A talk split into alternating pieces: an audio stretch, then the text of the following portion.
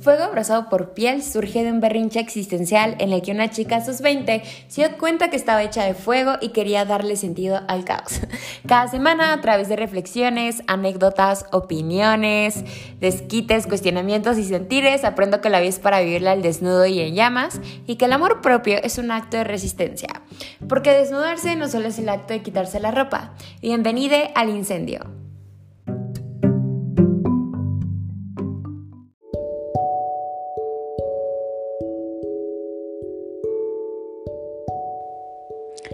Hello. Hello, hello, hello. Bienvenidos de regreso a este podcast de confianza, Fuego Abrazado por Piel. Y si es la primera vez que me oyen, bienvenidos a Fuego Abrazado por Piel. Un espacio creado para darle sentido al caos de la vida y liberarnos en el proceso a través de unos cuantos berrinches existenciales y cuestionamientos para la liberación, ¿no? Eh, Miren, la realidad es que he pasado por unas semanas en donde no he estado muy bien mentalmente en cuanto a inspiración. Bueno, no he estado bien mentalmente como punto, o sea, la he pasado un poco mal. He tenido el cerebro como a 20% y por eso la semana pasada no subí episodio nuevo, pero pues algo que estoy aprendiendo es el tema de la compasión. Hay un episodio también creo que es el, último episodio antes de empezar como esta nueva etapa del podcast que les hablé en el episodio pasado, que habla de entender que hacemos lo que podemos con lo que tenemos a la mano. Y está bien y es válido y, no hay ningún problema con eso, ¿no? Entonces yo decidí no forzarme, decidí ir lento, despacio con la vida hasta que pudiera tener otra vez como esta energía y fuerza para escribir, grabar y espero que les guste el episodio de esta semana. Es un tema que a mí me trae con la cabeza por todos lados. Pero bueno, eh, aquí estamos, espero me oigan bien. Este, ah, son días muy caóticos para mí. Traigo la cabeza en mil cosas. De hecho, o sea, traigo una ansiedad fuertísima ahorita. Estoy como intentando controlarme un poquito para que no se me note tanto mientras hablo. Pero aparte, miren, no desayuné, me tomé un café, qué pésima decisión. Cuando eres una persona ansiosa, tomar café sin desayunar antes, híjole, qué tortura. Pero bueno, aquí estamos, lo hice y ni modo. Siento que últimamente la vida me supera. Como que la vida va muy rápido y tengo este sentimiento de que no estoy haciendo bien la vida. No sé cuándo subirme al tren o si estoy en un tren no sé cuándo bajarme de él porque no me gusta el tren en el que estoy. Me cuesta demasiado ver hacia el futuro. No estoy disfrutando de quién soy ahorita porque solo me estoy aferrando a cosas súper tontas, como de, es que no puedo hacer esto porque no tengo dinero, o es que no puedo hacer esto porque mis papás ahora están, viven lejos o se van más tiempo, y es que esto y es que aquello, ¿no? Está como que estoy viviendo una etapa muy tensa de mi vida. No estoy, o sea, siento que la vida está cambiando mucho porque la realidad es que mi vida está cambiando muchísimo. Y yo sé que es un sentimiento que muchas personas sentimos en esta década de los 20. Yo sé que yo no estoy sola con este sentimiento de que la vida me está superando. Quiero tocar este tema porque lo que nos enseñan es que debemos de enfrentarnos a la vida, debemos de seguir el cambio. O sea, siento que hay dos realidades aquí. ¿O debemos de seguir un camino de escuela, secundaria, prepa, universidad, título, trabajo, trabajo duro, no sé qué, familia, hijos, lo que tú quieras? ¿O debemos de seguir una vida llena como de estos lujos y excesos, dedicarnos a una vida como mundana? Y, o sea, creo que nunca nos dicen bien que es bien difícil atravesar ambos extremos cuando vivimos en un sistema como terriblemente desigual en el que un extremo te lleva a la exhaustión y en el otro extremo necesitas ser parte del 1% de la clase alta, alta, alta como para poder disfrutarlo del 100%. Y eso, o sea, el hecho, o sea, el futuro que nos va a tocar a nosotros mismos hace todo esto más duro. No vamos a tener pensiones de viejitos, no vamos a tener ahorros, no, o sea, probablemente no tengamos ahorros. A este paso la independencia pues probablemente la alcancemos como a los 50 y ni hablemos del futuro que le espera a nuestro planeta. Yo hablo muchísimo de esto, o sea, del futuro que nos espera a nosotros como generación, porque primero a pesar de que hago este podcast para el mundo, más que nada lo hago para mí. Y yo todos los días intento tipo entender, like wrap my head around the fact de que vivimos en un mundo que está hecho un cagadero. Hace una semana justo fue, este fue un tema que toqué en terapia, porque literal, esto era algo que yo nunca había admitido y se lo dije a mi terapeuta. Como le dije a mi terapeuta que yo tenía miedo de vivir que tengo miedo a exponerme, que le tengo miedo al mundo y que por eso siento que la vida luego me traga, porque no sé cómo lidiar con la vida. Y algo que me dijo mi psicóloga, cosa que agradezco mucho porque es una crack, o sea, mi psicóloga me da una paz impresionante. Es que no podemos escondernos de la vida porque eventualmente la vida nos obligará a vivirla, pues mejor hacerlo por tus propios términos que por los términos que te diga la vida, ¿no? No se trata de vivir consumidos y en miedo, se trata de confiar en que si llegamos a este punto, privilegios o no, es porque tenemos herramientas para darle al día a día. Y tenemos que confiar en esas herramientas porque confiar en esas herramientas es confiar en nosotros mismos. Porque por alguna razón aquí llegamos. Creo que tenemos que verbalizar esta idea de sentirnos abrumados por la vida para entender de dónde viene la ansiedad que tenemos del futuro y de la existencia en general. Mi pánico viene de que no tengo dinero, de que mi familia no es para siempre, del miedo a nunca enamorarme, viene porque tal vez no consigo trabajo, porque todavía no me gradúo, porque no sé qué estudiar. Porque creo que todas estas cosas pueden relacionarse al hecho de que estamos aprendiendo que con los años la vida va más y más rápido. La vida no para, a no ser que tú la pares. Y que una vez que cumples cierta edad te dicen, bueno, pues ya eres legal, ahora sí que tú decides tu futuro y nunca nos enseñaron a decidir. O sea, creo que es bien fuerte el hecho de que nos criaron y ahora tenemos que tomar decisiones importantes y no sabemos cómo se toma una decisión importante. Nunca nos dijeron, tipo, en tus 20 vas a tener una ruptura mental súper fuerte y vas a tener que básicamente arreglártela solita para ver cómo atraviesas la ansiedad, la neblina, porque necesitas dinero, necesitas comer, necesitas descifrar tu objetivo y tu camino y quién eres. Y aparte, también necesitas disfrutar, ¿eh? Ojo, que tus 20 son la mejor década de tu vida, pero, o sea, ¿saben? O sea, está bien difícil la disonancia cognitiva que estamos atravesando y para la que nadie nos preparó.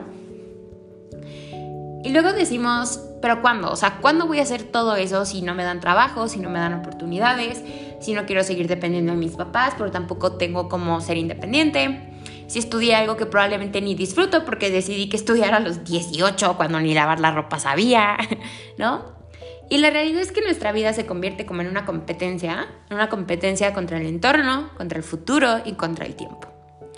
Y creo que es algo muy cruel que nos enseñaron a hacer, vivir la vida corriendo como si el tiempo fuera nuestro enemigo, como si el envejecer fuese un problema, como si tuviéramos que resolver el mundo mañana y resolvernos a nosotros también.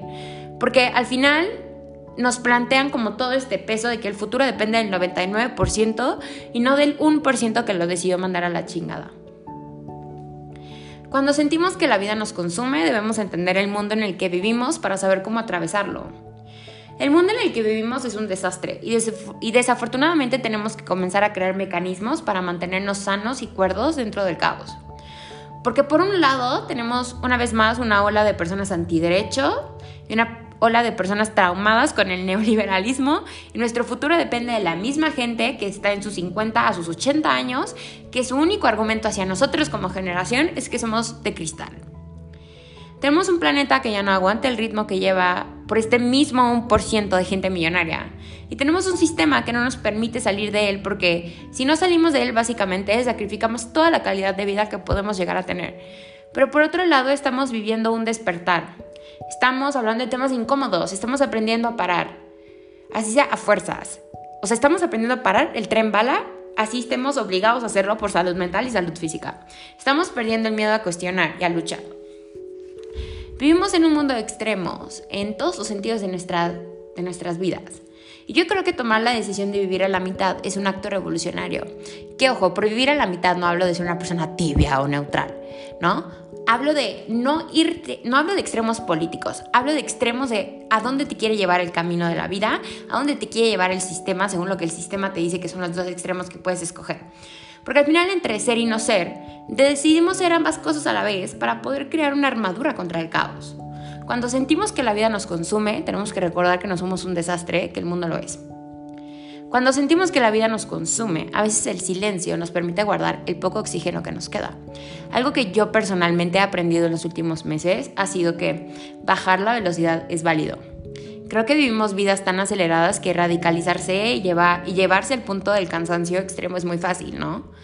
Cuando todos los días vimos vidas que queremos, vemos vidas que queremos y no podemos tener, sí soy fiel creyente que dejamos ir un poquito de oxígeno. Como con la comparación, dejamos de existir un poco cada vez que lo hacemos. Creo que pisar el freno, bajarle a las voces en nuestras cabezas y entender que estamos viviendo y que somos en el momento alivia la neblina. Porque cuando nuestras cabezas siempre viven en, la escasez y en el hacer y en el cumplir, se nos olvida ser, o sea, literalmente solo existir y ya. Tal vez no ganas 50 mil pesos, tal vez no tienes pareja o parejas, tal vez tienes miedo a salir por el COVID, tal vez no tienes trabajo, pero ¿qué es lo que sí tienes? ¿Y qué es lo que sí eres? ¿Eres una persona consciente, amable, una persona que cree mejorar? Tal vez eres una persona revolucionaria, tal vez tienes techo, comida, abrazos y apoyo de tu familia o apoyo de tu entorno. Si te sientes encerrado en una bola de cristal, el desespero solo hará que gastes los respiros que te quedan. Cuando sentimos que la vida nos consume, agradecer lo que, agradecer lo que sí tenemos y abrazarnos en el proceso nos permite ver más allá de la neblina. Cuando sentimos que la vida nos consume, recuerda que no eres la única persona a la que le pasa. La realidad es que somos millones de personas que estamos valiendo queso y buscando un poco de paz en el caos. Solo ve a las personas en tu entorno que están atravesando lo mismo que tú. O sea, es impresionante. Más si, por ejemplo, si ustedes tienen mi edad, yo tengo 23 años, voy a cumplir los 24 en dos meses. A mí, la verdad es que a mí sí me hace sentir, o sea, un poquito de paz, saber que no soy la única persona que está atravesando lo que yo siento y que cuando veo a mis amistades siempre hablamos del hecho de que estamos hartos de vivir por lo difícil que es. Y eso te permite sentirte abrazado, ¿no? El saber que no estamos solos nos permite entender que nuestra realidad no es que el destino no nos quiere cobrar algo de vidas pasadas, es entender que pues vivimos en un sistema con estructuras muy terribles y que nos afectan al 99% de las personas que habitamos en este lugar llamado Tierra y no somos millonarios. Cuando sentimos que la vida nos consume, recuerda que no tienes que lograr, competir o hacer para ser.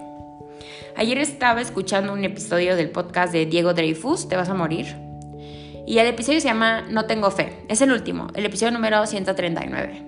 Y básicamente habla de que hay una diferencia entre vivir la vida pensando que ser, o sea, vivir la vida pensando que eres un destino y vivir la vida, o sea, me estoy trabando horrible. O sea, que hay una diferencia, es que está difícil esta idea. Hay una diferencia que hay una diferencia entre vivir pensando que hay un destino al que tienes que llegar y entre ser simplemente por existir creo que la idea es, o sea, creo que esta idea de que con existir ya eres, no tienes que cumplir cosas para hacer, es bien revolucionaria, porque muchas veces este sentimiento de estar abrumados por la vida tiene que ver con el futuro y con la ansiedad que nos genera. Y ojo, no es nada más esta idea toda de autoayuda y blanca de crea hoy la persona que quieres ser mañana. No, se trata de reconocerte suficiente en un mundo que te dice que para existir necesitas cumplir exigencias externas la mayoría de las veces. Porque al final solo por existir ya eres, ¿no? Somos carne y hueso. Ya somos. Entonces, ¿por qué tenemos que vivir la vida en una escalera? Porque creo que vivir la vida como si fuera una escalera es bien cansado, porque al final nunca te... ¿Cuándo termina la escalera? Cuando te conviertas Dios, está difícil. O sea, es que no puedo tener una vida amorosa si no me amo. Es que no puedo disfrutar la vida si no tengo dinero. Es que no puedo decir que soy chingona si no tengo validación académica o profesional. Podemos reconocernos ya como seres suficientes porque eso también al final nos permite luchar contra el sistema desigual, injusto y discriminatorio en el que vivimos.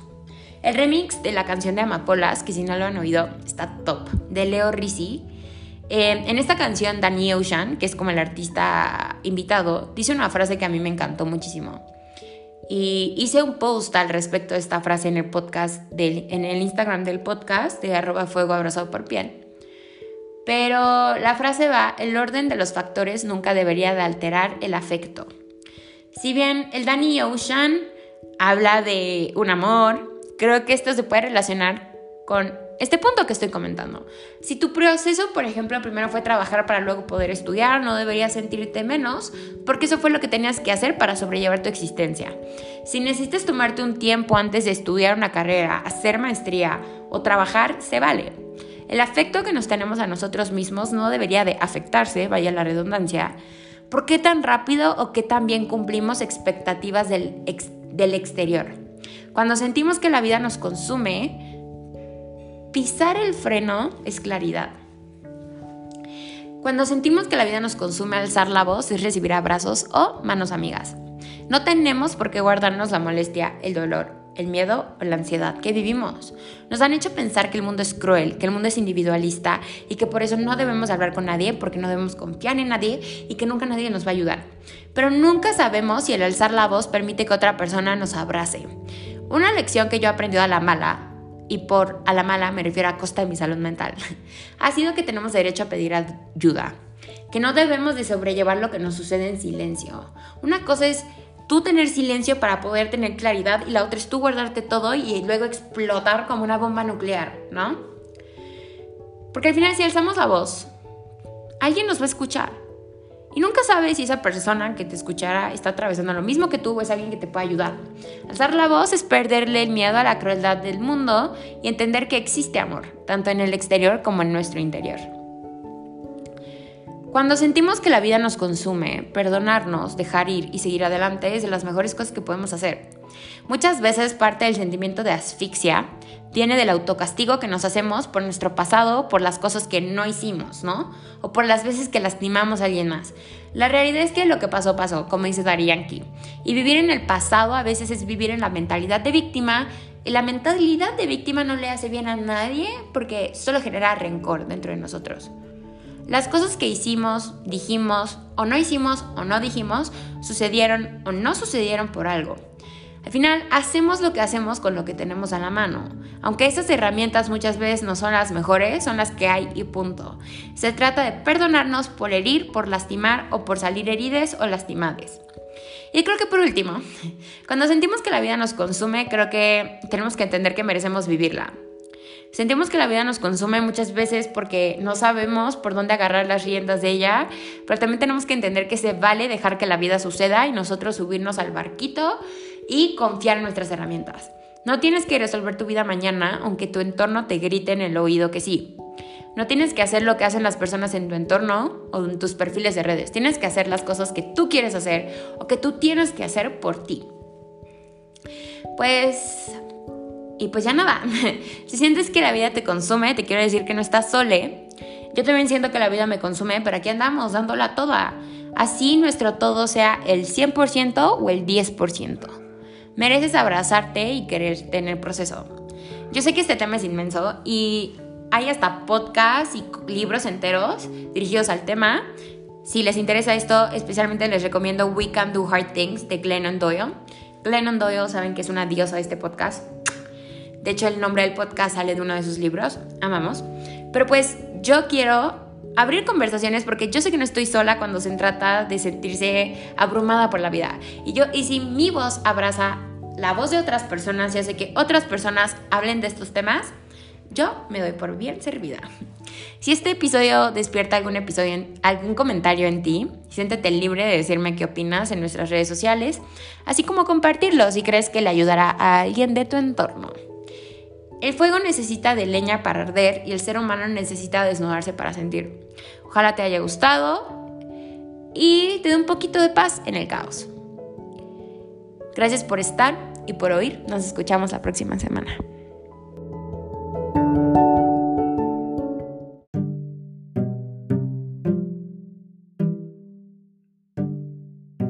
Si disfrutaste de este episodio, puedes apoyar el podcast con un review en Apple, en Apple Podcast y estrellitas en Spotify así como con un share, una recomendación o algún like en redes sociales.